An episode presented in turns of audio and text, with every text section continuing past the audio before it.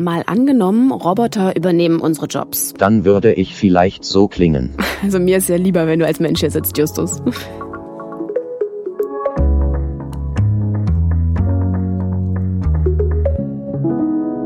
Also mir geht's genauso. Ich bin Justus Kliss und du bist Vera Wolfskämpf und wir arbeiten hier für das ARD Hauptstadtstudio in Berlin und ihr hört mal angenommen den Zukunftspodcast der Tagesschau. Und wir machen hier ja jede Woche ein kleines Gedankenexperiment. Heute geht es um die Frage, kann eine Maschine den Menschen wirklich überall ersetzen? Und welche Regeln braucht es dann, damit wir keine Nachteile dadurch haben? Also zum Beispiel, wenn im Krankenhaus Roboter statt Chirurgen operieren, dann könnte sich die Tagesschau in der Zukunft vielleicht so anhören. Nach einer misslungenen Operation mit Todesfolge ist erstmals ein Softwarehersteller zu einer Haftstrafe verurteilt worden. Ursache war laut Gericht, dass der OP-Roboter ein fehlerhaftes Programm aufgerufen hatte. Die Logistikbranche in Deutschland hat komplett auf vollautomatische Lager umgestellt. Heute hat der Bundesarbeitsminister die letzten Lageristen verabschiedet. Sie sollen zu Roboterlotsen umgeschult werden. Wir lassen uns im Alltag ja ganz normal von Technik helfen, ob uns Alexa die Nachrichten vorsagt oder vorliest, das Navi uns den Weg zeigt oder der Saugroboter für uns putzt. Das ist ja schon Gegenwart. Und wenn wir uns die Zukunft vorstellen, dann denken wir irgendwie gleich so an Science Fiction, ja, also Data von Star Trek zum Beispiel oder eine künstliche Intelligenz, die unsere eigenen Fähigkeiten weit übersteigt. Aber das, sagen KI-Fachleute, wird in 100 Jahren noch nicht so weit sein. Was aber in den nächsten Jahrzehnten passieren wird, dass mehr Aufgaben von Maschinen und Robotern erledigt werden. Und dieses Szenario wollen wir heute durchspielen. Vera, du hast dich ja mit so einem Roboter getroffen. Ja, in der Technischen Hochschule in Wildau, da gibt es den humanoiden Roboter vom Typ Pepper. Den haben vielleicht schon einige gesehen, ungefähr so groß wie ein zehnjähriges Kind, ganz in weiß mit sehr großen runden Augen und einem ovalen Kopf. Den gibt's auch in einer kleineren Variante, da sind die Beine beweglich, aber in der TH Wildau ist das die Ausgabe mit einem breiten Standfuß auf Rollen. Hi, ich bin Wilma. Willkommen in der Bibliothek der TH Wildau. Berühren Sie einfach meinen Bildschirm für weitere Informationen. Neben mir steht der Bibliotheksleiter Frank Seliger, sozusagen der Chef von Wilma. Was macht denn der Roboter hier? Also der Pepper als humanoider Roboter unterscheidet sich ja von uns dadurch, dass er zum Beispiel eine Brust hat, die wir nicht haben. Er hat ein Tablet. Das heißt, man kann mit ihm kommunizieren, sowohl gewohnt, also sprechen, wenn er es denn versteht, aber es ist ja die Frage der Spracherkennung und er kann sich natürlich artikulieren. Aber ganz wichtig als Schnittstelle zur Maschine ist hier auch das Tablet, weil über das Tablet können wir anwählen, welche Funktionen wir gerade haben wollen. Mhm. Und eine für uns ganz wichtige Funktion ist eigentlich die Einführung in die 24-7-Nutzung. Und diese Einführung dauert 10 bis 15 Minuten. Und wir hatten am Anfang festgestellt, dass wir sehr oft eben so Kleingruppen bekommen, ein, zwei Personen. Und diese Führung macht man vielleicht drei, vier Mal am Tag, aber dann reicht's. Ne? Das ist eine sehr repetitive Aufgabe. Und um sie zu automatisieren, dafür hat es sich Pepper wunderbar geeignet. Und insofern ist es eine fahrende Infosäule. Eigentlich soll sie noch mehr machen. Also könnte er auch Bücher einsortieren oder welche anderen Aufgaben übernehmen? Also wir hatten auch einen Kongress im letzten Jahr und da gab es einen Versuch in Spanien. Da hatten sie versucht, mit einem Roboter Bücher einzusortieren, was relativ schwierig ist, weil sie müssen erstmal genau den Ort finden, sie müssen die Bücher zur Seite schieben und dann logistisch auch dieses eine Werk so reinführen, dass die anderen nicht herunterfallen. Das ist sehr schwierig, das wollen wir eigentlich nicht kann er mir sagen, wo ein Buch steht. Kann er noch nicht, aber könnte man implementieren, machen auch einige Bibliotheken. Er könnte dann sagen, ja, das Buch steht da oben im Regal, aber wir haben noch zehn E-Books zum gleichen Thema, die können sich online abrufen, wenn Sie hier sind, über die IP-Range oder sowas. Das könnte ich mir vorstellen. Es ist aber nicht so, dass Wilma schon direkt Mitarbeiter oder Personal, die sonst hier Führungen gemacht haben, ersetzt hat. Das mit Sicherheit nicht, nein. Aber er ist äh, involviert in das Team. Das fand ich recht interessant. Wir hatten letztes Jahr ein Teamfoto gemacht und da hat meine Kollegin darauf bestanden, dass Wilma mit fotografiert wird. Also irgendwo ist sie angenommen. Janine Bressler ist noch bei uns. Sie ist wissenschaftliche Mitarbeiterin an der TH Wildau und im Bereich Telematik, auch für die Robotik zuständig. Was hat denn Wilma in den vier Jahren, die sie jetzt hier ist, so gelernt? Ja, sie hat eine ganze Menge gelernt. Die erste große Hürde, die wir hatten, war die Navigation im Raum. Ja, also Sie müssen sich vorstellen, Indoor-Ortung, Indoor-Navigation ist was ganz anderes als im Auto, weil da steht uns das GPS-Signal zur Verfügung. Das steht uns hier nicht im Raum zur Verfügung, weil es einfach nicht durch die Decke durchkommt. Ja, so haben unsere Telematiker quasi die erste Etage auf einer Karte abgebildet. Ja, und mit Hilfe von ähm, komplizierten Algorithmen quasi Wilma beigebracht, dass sie sich hier in diesem Raum bewegen kann und selbst verorten kann. Da kamen noch ganz andere Hürden dazu, wie zum Beispiel, dass wenn hier die Sonne stark von oben reinscheint durch das Dach, dass Wilma verschiedene ähm, Hindernisse erkennt, einfach durch die Spiegelung, wo die Sensoren ihr sagen, ähm, da scheint mir ein Hindernis, da fahre ich jetzt nicht weiter. Ja, und ein anderes großes Thema ist das Natural Language Processing. Mhm. Ähm, die Sprachengine, über die Wilma verfügt, ist nicht ganz optimal. Ja, deswegen haben wir uns auch erstmal bei der Entwicklung darauf konzentriert, die Kommunikation über das Tablet zu steuern, weil es einfach robuster ist und es halt auch irgendwie für den Nutzer irgendwann deprimierend wird, wenn er fünfmal was sagt und Wilma fünfmal antwortet mit Ich habe sie nicht verstanden. Und perspektivisch gesehen, was kann Wilma noch lernen?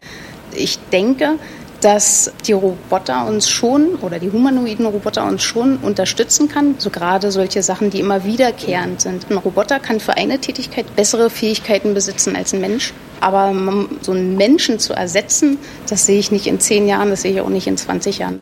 Also ich verstehe das richtig. Wilma kann noch nicht mal ein Buch einsortieren. Das ist eine Spitzenkraft in der Bibliothek. Ich habe mich auch gewundert. Also meine Vorstellung war schon, dass Roboter mittlerweile mehr können. Aber was sich eben zeigt, also zumindest technische Entwicklung stand jetzt, viele Dinge, über die wir überhaupt nicht nachdenken müssen, sind Robotern total schwierig beizubringen. Also einen Raum erfassen, über eine kleine Schwelle drüber steigen, ein Buch ins Regal stellen. Das ist für eine Maschine komplex. Ja, aber einfache Tätigkeiten lassen sich natürlich automatisieren. Und da gibt's ja eine klare Entwicklung dass mehr Aufgaben von Maschinen- und Computerprogrammen übernommen werden. Mhm. Das Weltwirtschaftsforum geht davon aus, dass schon in fünf Jahren etwas mehr als die Hälfte der Arbeitszeit von Maschinen geleistet wird. Und da geht es ja längst nicht nur um das Fließband in der Autoproduktion. Nee, ich habe mir zu den Berufen mal eine Studie angeschaut vom Institut für Arbeitsmarkt und Berufsforschung. Und klar, die Fertigungsberufe, die liegen vorn. Da sind einfach mehr als 80 Prozent der Tätigkeiten automatisierbar. Aber interessanterweise sind auch andere Berufe stark betroffen, zum Beispiel Unternehmensführung und und Organisation.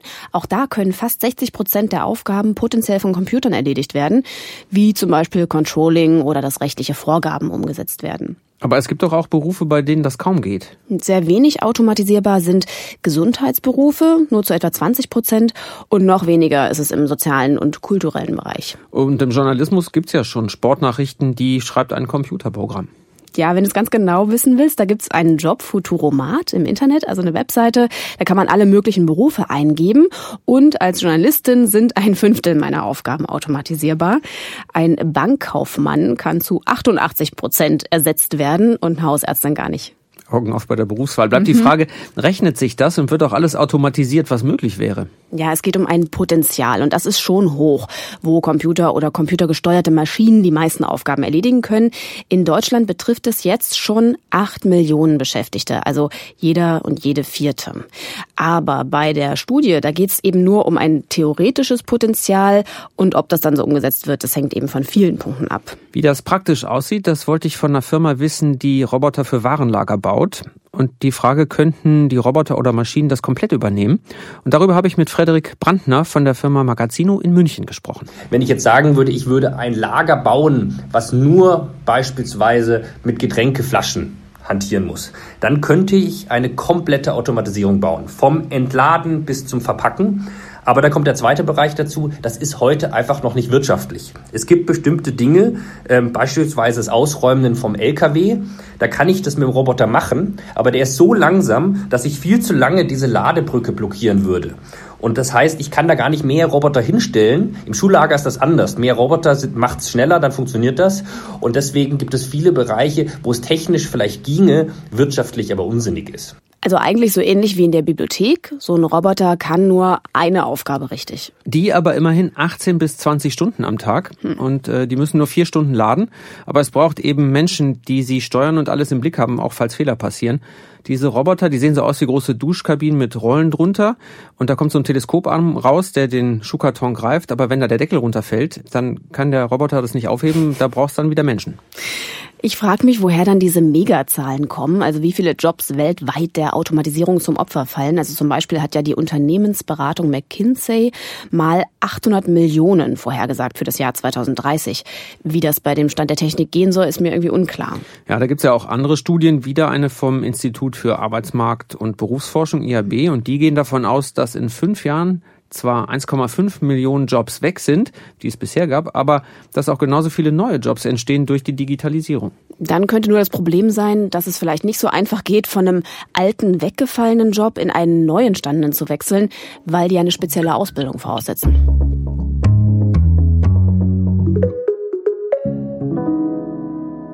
Also, jetzt nochmal in die Zukunft geguckt. Roboter können uns definitiv helfen. Ne? Sie können stupide, wiederkehrende Tätigkeiten übernehmen und unsere Arbeit leichter machen. Stell dir vor, du bist eine Pflegerin und musst einen schweren Patienten aus dem Bett heben und das äh, ganz oft. Da gibt's schon so Exoskelette, da steigt man rein, sowas wie eine Roboterprothese und die verstärken die Muskelkraft. Und auch unser Alltag wird sich durch Maschinen ganz sicher noch mehr verändern. Also zum Beispiel gibt's ja jetzt auch in der Corona-Pandemie viele Testläufe mit ähm, Robotern, die Essen ausliefern. Also sowohl aus Supermärkten als auch aus Restaurants. Die sehen so aus wie kleine Mini-Autos, die über die Fußwege fahren. Gibt's in Hamburg, aber auch in Kolumbien zum Beispiel. Und das wird sicherlich in Zukunft auch normaler. Aber hinter diesen Robotern stecken komplizierte Rechenprogramme. Und diese künstliche Intelligenz steht ja erst am Anfang. Wenn die weiterentwickelt wird, könnte das noch viel mehr in unser Leben eingreifen. Und nicht nur Algorithmen, die dir Produkte vorschlagen, sondern das könnte gesellschaftliche Folgen haben. Ja, zum Beispiel, wenn wir uns das Predictive Policing angucken. Also da geht es darum, dass künstliche Intelligenz in der Polizeiarbeit eingesetzt wird. Also zum Beispiel aus einer Menge Daten herausgerechnet wird, wo Einbrüche wahrscheinlich sind oder ob jemand womöglich nochmal straffällig wird. Und die Frage ist ja, wie wird das Ergebnis errechnet? Aus mhm. welchen Daten und wie können wir Menschen das nachvollziehen? Da macht sich die Politik ja schon Gedanken, was künstliche Intelligenz kann und können darf. Zum Beispiel in der Enquete-Kommission KI für den Bundestag. Und ein Mitglied ist Katharina Zweig. Sie ist Professorin für Sozioinformatik an der TU Kaiserslautern und ich habe mit ihr darüber gesprochen, was mit künstlicher Intelligenz möglich ist und was nicht. Ja, das größte Missverständnis der KI momentan ist, dass diese KI irgendwie schlauer ist als wir. Jetzt zu Beginn der Corona-Krise kam ein Politiker auf mich zu und meinte, ja, kann denn die KI jetzt nicht vorhersagen, wie die Pandemie weitergehen wird und könnte sie nicht auch Vorschläge machen, was wir tun sollen? Und am besten berechnet sie auch noch den jeweiligen sozialen und ökonomischen Schaden, der dadurch entsteht. Das ist diese Vorstellung, ähm, die momentan wirklich weit jenseits dessen ist, was geleistet werden kann. Und auf der anderen Seite wird unterschätzt, was KI heute schon kann. Und das sind eben genau diese Sprachschnittstellen, das sind ziemlich gute Grundübersetzungen, das ist die Bilderkennung. Und ich glaube, dass diese vermeintlich kleinen Fortschritte viel mehr verändern werden. Wir sprechen ja über Chancen und Grenzen der KI. Wie sieht eigentlich Ihre Zukunft aus, wenn Sie das Gedankenspiel mal mitmachen wollen, der künstlichen Intelligenz in Ihrem persönlichen Umfeld? Also ich stelle mir das so vor, ich komme morgens in mein Büro und rufe der Kaffeemaschine zu, einmal Nina Spezial bitte. Der Kaffee wird mir dann gemacht, der Kaffee wird mir gebracht. Das heißt, wir werden mit unseren Geräten nicht mehr kommunizieren müssen, indem wir Tasten drücken. Wir werden direkt mit ihnen sprechen können. Dann komme ich an meine E-Mail. Die E-Mails sind vorsortiert in Interviewanfragen, E-Mails von Studierenden, private E-Mails von Freunden. Das heißt, ich muss mir diese Arbeit der Sortierung nicht mehr machen. Und ähm, ja, dann der absolute Traum wäre natürlich, wenn ich mit meinen internationalen Kolleginnen und Kollegen am Telefon in ihrer Landessprache sprechen könnte. Das heißt, der kleine Babelfisch der sitzt in meinem Telefon und übersetzt direkt ins Spanische oder in irgendeine andere Sprache, die ich selber nicht spreche. Und ganz vielleicht kann ich dann abends einen Text skizzieren für eine Zeitschriftenkolumne und über Nacht rechnen die Computer aus, wie diese Sätze dann wohl vollständig heißen, machen alle Kommafehler weg, ähm, bereinigen alles. Also das wäre, glaube ich, so mein idealer Bürotag. Also auch Katharina Zweig sagt, so schnell überflügelt uns die künstliche Intelligenz nicht. Aber wenn Maschinen in Zukunft eine größere Rolle spielen, dann ist ja umso entscheidender, mit welchen Daten wir eigentlich die Algorithmen trainieren und nach welchen Mustern sie auch lernen. Also die Maschinen brauchen vielleicht eine gewisse Moral, damit äh, die künstliche Intelligenz nicht für Nachteile sorgt. Und da müssen wir nicht mal in die Zukunft gucken. Nee, da gibt's schon aktuelle Beispiele. Also zum Beispiel ein Seifenspender, der per Sensor erkennt, ob man die Hand darunter hält, ist mit heller Hautfarbe trainiert worden und hat dann dunkle Hautfarbe nicht erkannt. Also Diskriminierung, die kann natürlich auch noch schlimmere Formen annehmen. Und da gibt's ein Beispiel bei Amazon. Die haben ein Bewerbungssystem getestet, das automatisiert Bewerbungen vorausgewählt hat. Und trainiert wurde das eben mit Daten von dem Unternehmen. Und Amazon ist eine männerdominierte Szene. Und schon hat das ganze Bewerbungssystem so funktioniert, dass Frauen aussortiert worden sind. Das ist, ähm, aber die haben es abgeschafft. Ja, sie haben es dann äh, beendet, den Testlauf. Bewerbung, das ist für Unternehmen ja oft ziemlich aufwendig. Kein Wunder, dass die nach Lösungen mit künstlicher Intelligenz suchen. Du hast dir ein Unternehmen angeschaut, das da schon was anbietet. Die Presire Technologies GmbH in Aachen, die hat eine Sprachanalyse-Software. Die kann einerseits Texte auswerten. Ist das jetzt eine freundliche Kundenansprache? Ist das wertschätzend für die Beschäftigten im Unternehmen? Aber sie kann auch die Sprache von Menschen analysieren auf bestimmte psychologische Merkmale hin. Also wie jemand wirkt oder ob er als Führungskraft geeignet ist. Das klingt ein bisschen gruselig, finde ich, wenn so eine Software entscheidet, ob ich jetzt den Job bekomme oder nicht. Hm. Das Unternehmen hat deswegen auch ganz schön viel Kritik eingesteckt. Also sie erfassen ja auch Daten, die wir unbewusst preisgeben. Sprechen hat ja immer eine emotionale und eine psychologische Ebene. Und deshalb habe ich mit dem Geschäftsführer Thomas Belker darüber gesprochen, welche ethischen Standards eigentlich gelten, wenn man sowas beim Recruiting einsetzt, also diese Software bei den Bewerbungsgesprächen mithört. Also beim Recruiting-Prozess ist es wichtig natürlich, dass der Interessent oder Bewerber, dass der informiert ist, dass der den Prozess genau kennt und dass er dann auch in diesen Prozess einwilligt, dass also eine tatsächliche Freiwilligkeit da ist, daran teilzunehmen. Und was kann die Software besser, was ein Mensch könnte, der sich das alles anhört? Wir wissen, dass Menschen im Recruiting auch häufig Fehlentscheidungen treffen und auch in äh, manchen Fällen sehr häufig unbewusst äh, vorurteilsbehaftet entscheiden. So, und äh, wir sind auch im Ethikbeirat davon überzeugt, dass künstliche Intelligenz grundsätzlich die Möglichkeit hat, objektiver zu analysieren. Die Frage ist dann natürlich, wie kann man das sicherstellen, dass ein Algorithmus, ein Rechenprogramm wirklich vorurteilsfrei analysiert. Und das andere ist dann, äh, wer entscheidet endgültig über äh, eine Einstellung in unserem Beispiel. Und da sind wir uns auch alle einig, das darf nur der Mensch, das kann nicht an eine Maschine oder an die Empfehlung einer Maschine delegiert werden. Beruhigt dich das jetzt, Justus? Mhm. Nur so ein bisschen. Ist das denn irgendwo geregelt? Also im Moment gibt's da nur Selbstverpflichtungen. Der Ethikbeirat HR Tech hat ähm, als ein privates Gremium für den Bereich Personalmanagement eigene Standards aufgeschrieben. Aber, das sagt eben auch der Geschäftsführer von dem Sprachanalyseunternehmen, bevor solche Programme üblich werden, müsste das halt gesetzlich geregelt sein. Und bis jetzt sind es ja nur Ausnahmen oder es ist testweise bei Führungskräften im Einsatz. Also Gesetze dafür gibt's noch nicht. Generell bei künstlicher Intelligenz, was soll erlaubt sein, welche Grenzen sind nötig? Da gibt es nur so ein paar Empfehlungen der OECD. Zum Beispiel, KI soll den Menschen nutzen, nach demokratischen Prinzipien funktionieren, transparent und sicher sein. Das hat auch Deutschland unterschrieben. Aber das ist nicht bindend. Und mhm. im Moment überlegen ja viele Kommissionen, wie das geregelt werden kann von der Bundesregierung und auch von der EU. Und einer, der sich viele Gedanken dazu gemacht hat, äh, mit dem hast du gesprochen, Vera. Ja, mit Thomas Metzinger. Er ist Philosoph von der Uni Mainz, Professor für analytische Philosophie und angewandte Ethik dort. Und die Europäische Union hat ihn in ein Expertengremium berufen, das eben Ethikrichtlinien für künstliche Intelligenz entwickelt hat. Und das mag vielleicht erstmal irgendwie abgehoben klingen, aber da geht es um ganz praktische Probleme. Also zum Beispiel auch dieses klassische selbstfahrende Auto, das ja ganz gerne genommen wird als ethisches Problem dafür, dieses Entscheidungsdilemma, wenn ein Unfall droht? Danach habe ich auch den Philosophen Thomas Metzinger gefragt. Also stellen wir uns die Situation vor, ein selbstfahrendes Auto, ein Reh springt auf die Straße, da sind noch Menschen zu Fuß unterwegs und natürlich andere Autos. Da stellen sich dann viele Fragen. Wie viel ist das Leben des Rehs wert?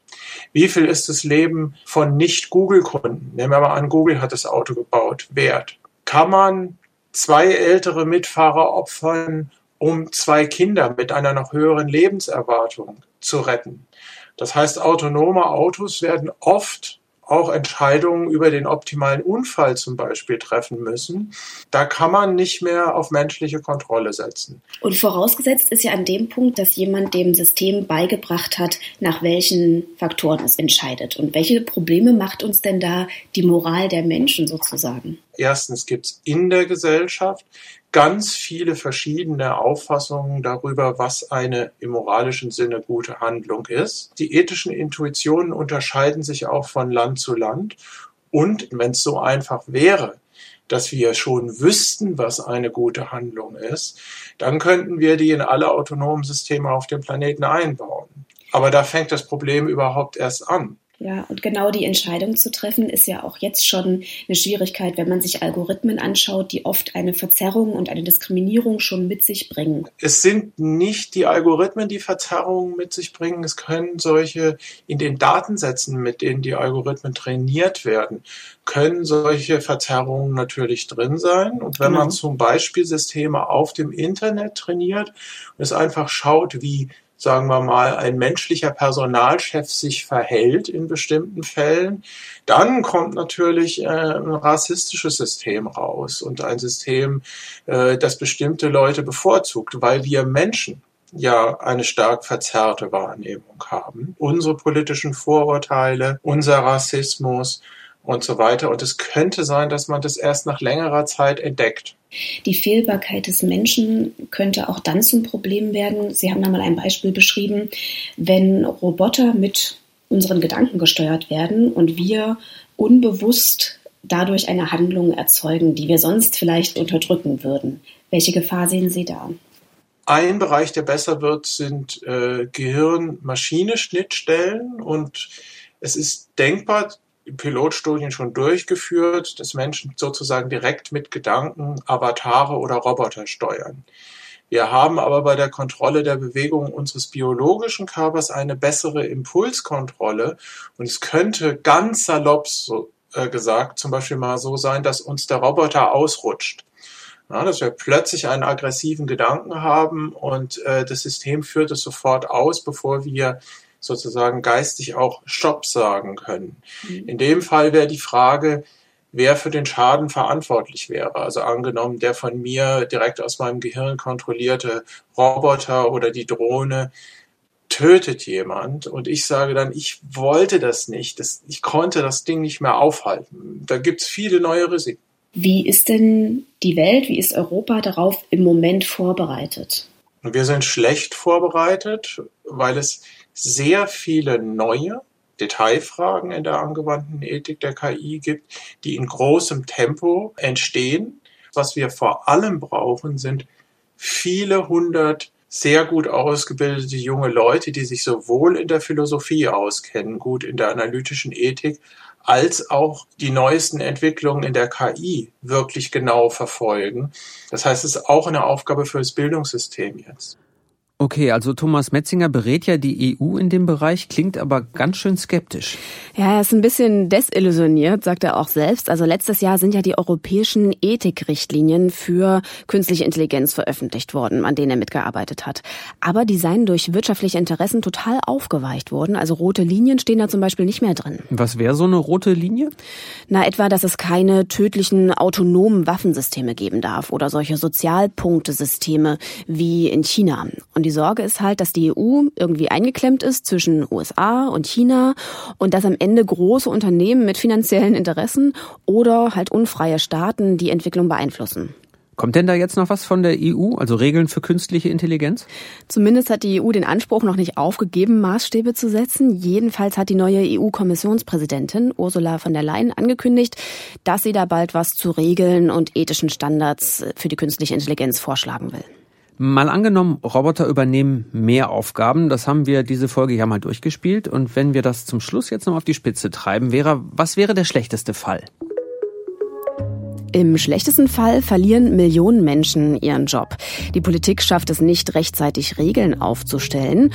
Und deshalb zementiert die künstliche Intelligenz auch bestehende Ungerechtigkeiten. Frauen werden von Bewerbungsverfahren um Tech-Jobs ausgeschlossen oder People of Color von Polizei und Justiz benachteiligt, weil die mit diskriminierenden Computerprogrammen arbeiten. Die Menschen selbst durchschauen gar nicht mehr, wie die Maschinen ihre Entscheidungen treffen und haben deshalb auch keinen Einfluss mehr darauf. Das zu den düsteren Aussichten. Justus hält auch mal die Stimmung auf. Im besten Fall machen die Maschinen unseren Alltag komfortabler und erledigen die ganze lästige Arbeit. Manche Aufgaben können Computer viel besser, zum Beispiel Krankheiten frühzeitig erkennen und dafür hat die Ärztin oder der Arzt dann mehr Zeit, mit dem Patienten zu sprechen. Es fallen zwar viele alte Jobs weg, dafür entstehen aber durch die Digitalisierung neue und die sind sogar besser bezahlt. Es gibt universelle Regeln für künstliche Intelligenz und ethische Standards. Und die Menschen behalten die Hoheit über die Maschinen und wie sie zu Entscheidungen kommen. Und die Computerprogramme ermöglichen objektivere Beurteilungen in der Schule, bei Bewerbungen und sogar vor Gericht. Klingt alles sehr gut, aber Justus, um dich hier ersetzen zu können, da in diesem Podcast, da reicht es eigentlich nicht nur ein Roboter zu sein, weil das müsste ja jemand sein, der auch eine künstliche Intelligenz hat, also fühlen und ähm, denken kann, also eigentlich mehr so ein künstliches Bewusstsein. So wie Data bei Star Trek. Mhm. Vielleicht noch ein bisschen Science Fiction zum Schluss. Ähm, ein kleiner Filmtipp, Ex Machina. Da bekommt ein junger Informatiker die Chance, an einem Experiment bei einem sagenhaften Wissenschaftler teilzunehmen, äh, der humanoide KI baut. Und am Ende geht's dann auch um die Frage, wann ist eine KI eigentlich perfekt?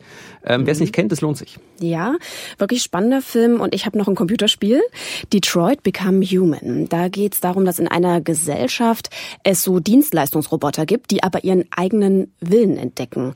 Und ähm, ja, sagen, wir wollen auch Freiheit und wir wollen auch Rechte in dieser Gesellschaft haben. Und die Frage, wie sich dieser Konflikt auflösen lässt und welche Verantwortung wir als Menschen dann auch für unser künstliches Geschöpf haben, haben, das sorgt dafür ganz schön viele Konflikte. Das war mal angenommen, der Zukunftspodcast der Tagesschau. Aber noch nicht abschalten bitte. Wir wollen bald eine Sonderfolge von mal angenommen aufnehmen, nur mit Antworten auf eure Fragen und deshalb unser Aufruf an euch. Was wolltet ihr schon immer mal über den Podcast oder über uns wissen? Habt ihr Feedback oder Kritik? Schreibt uns eine E-Mail an malangenommen.tagesschau.de. Wir freuen uns. Und ansonsten hören wir uns nächsten Donnerstag wieder. Bis dann. Tschüss.